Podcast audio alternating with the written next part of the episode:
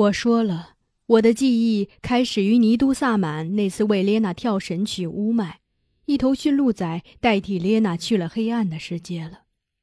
所以，我对驯鹿的最早记忆也是从这头死去的驯鹿仔开始的。记得我拉着母亲的手，看着星光下一动不动的他时，心里是那么的恐惧，又那么的忧伤。母亲把已无气息的他提起，扔到向阳的山坡上了。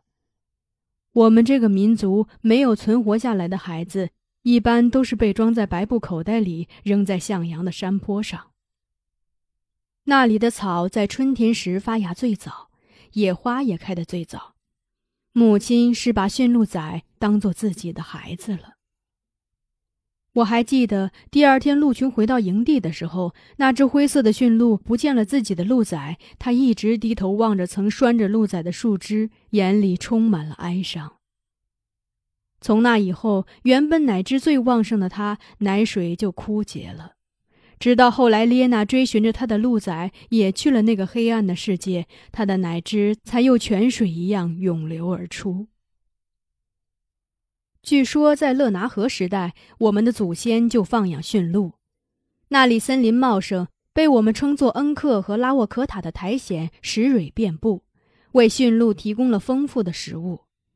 那时的驯鹿被叫做索格照，而现在我们叫它奥荣。它有着马一样的头、鹿一样的脚、驴一样的身躯和牛一样的蹄子，似马非马，似鹿非鹿，似驴非驴，似牛非牛，所以汉族人叫它四不像。我觉得它身上既有马头的威武、鹿角的美丽，又有驴身的健壮和牛蹄的强劲。过去的驯鹿主要是灰色和褐色，现在却有多种颜色。灰褐色、灰黑色、白色和花色等，而我最喜欢白色的。白色的驯鹿在我眼中就是漂浮在大地上的云朵。我从来没有见过哪种动物会像驯鹿这样性情温顺而富有耐力。它们虽然个头大，但非常灵活。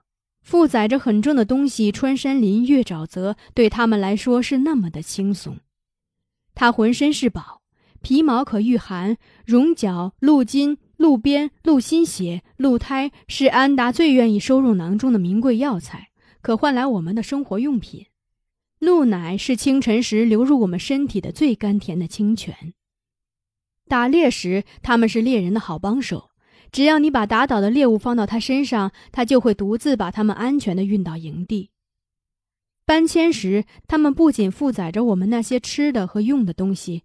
妇女、孩子和年老体弱的人还要骑乘它，而它却不需要过多的人照应。他们总是自己寻找食物，森林就是他们的粮仓。除了吃苔藓和石蕊外，春季他们也吃青草、草尖茎，还有白头翁等。夏季呢，他们也啃桦树和柳树的叶子。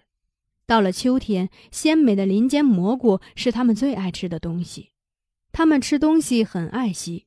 他们从草地走过，是一边行走一边轻轻啃着青草的，所以那草地总是毫发未损的样子，该绿还是绿的。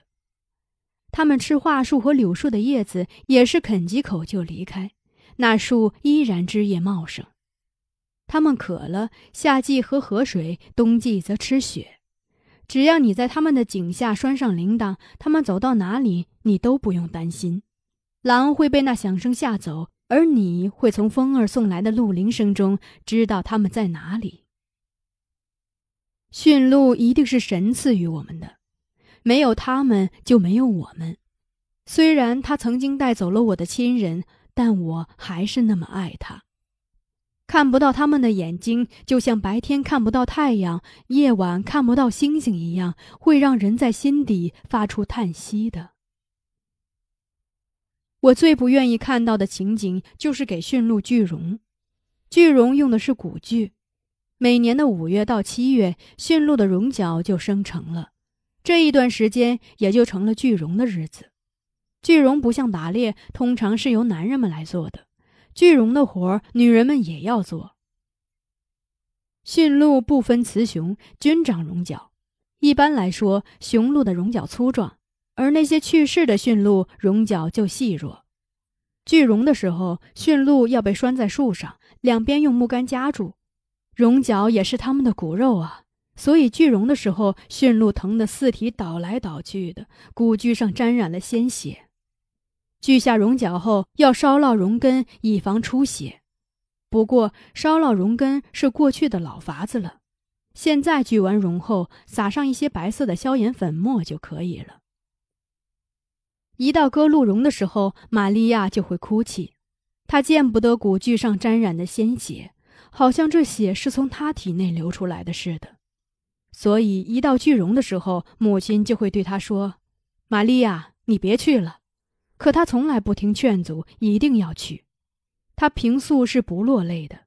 一见血，泪水就像蜜蜂一样嗡嗡的飞舞了。母亲说：“玛利亚见着血会哭，是因为她自己不能生养的缘故。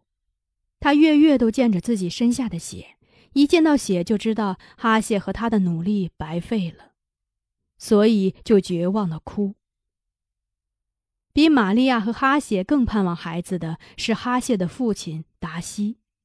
达西的一条腿是在与狼搏斗时失去的。”所以夜晚听到狼嚎，达西就会把牙齿磨得咯吱咯吱响。他又干又瘦，眼睛不能见光，也不能见血，否则就会泪流不止。平素他待在西楞柱里，搬迁的时候，骑在驯鹿身上的他要戴着眼罩，哪怕是阴天的时候。所以我想，他并不仅仅是怕光，也怕见树木、溪流、花朵和小鸟吧。达西是全乌里楞人中面色最灰暗、穿着最邋遢的。林克说，达西丢了一条腿后就不剃头发、不刮胡子了。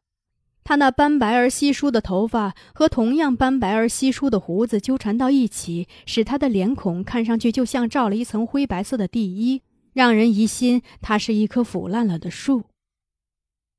达西很沉默，但他只要说话了，就与玛利亚的肚子有关。他会说。我的奥姆列在哪里？他什么时候才能给亚叶的腿找回来呀？在我们的语言中，奥姆列是孙子的意思，而亚耶指的是祖父。他总是认为，只要他有了奥姆列，伤害他的老狼就会被奥姆列打死，就会带回亚耶的腿来，让他又能健步如飞。他说这话的时候，目光是放在玛利亚身上的。玛利亚这时就会捂着肚子走出西楞柱。扶着一棵树哭着，所以我们一见到玛利亚扶着树垂泪，就知道达西说什么了。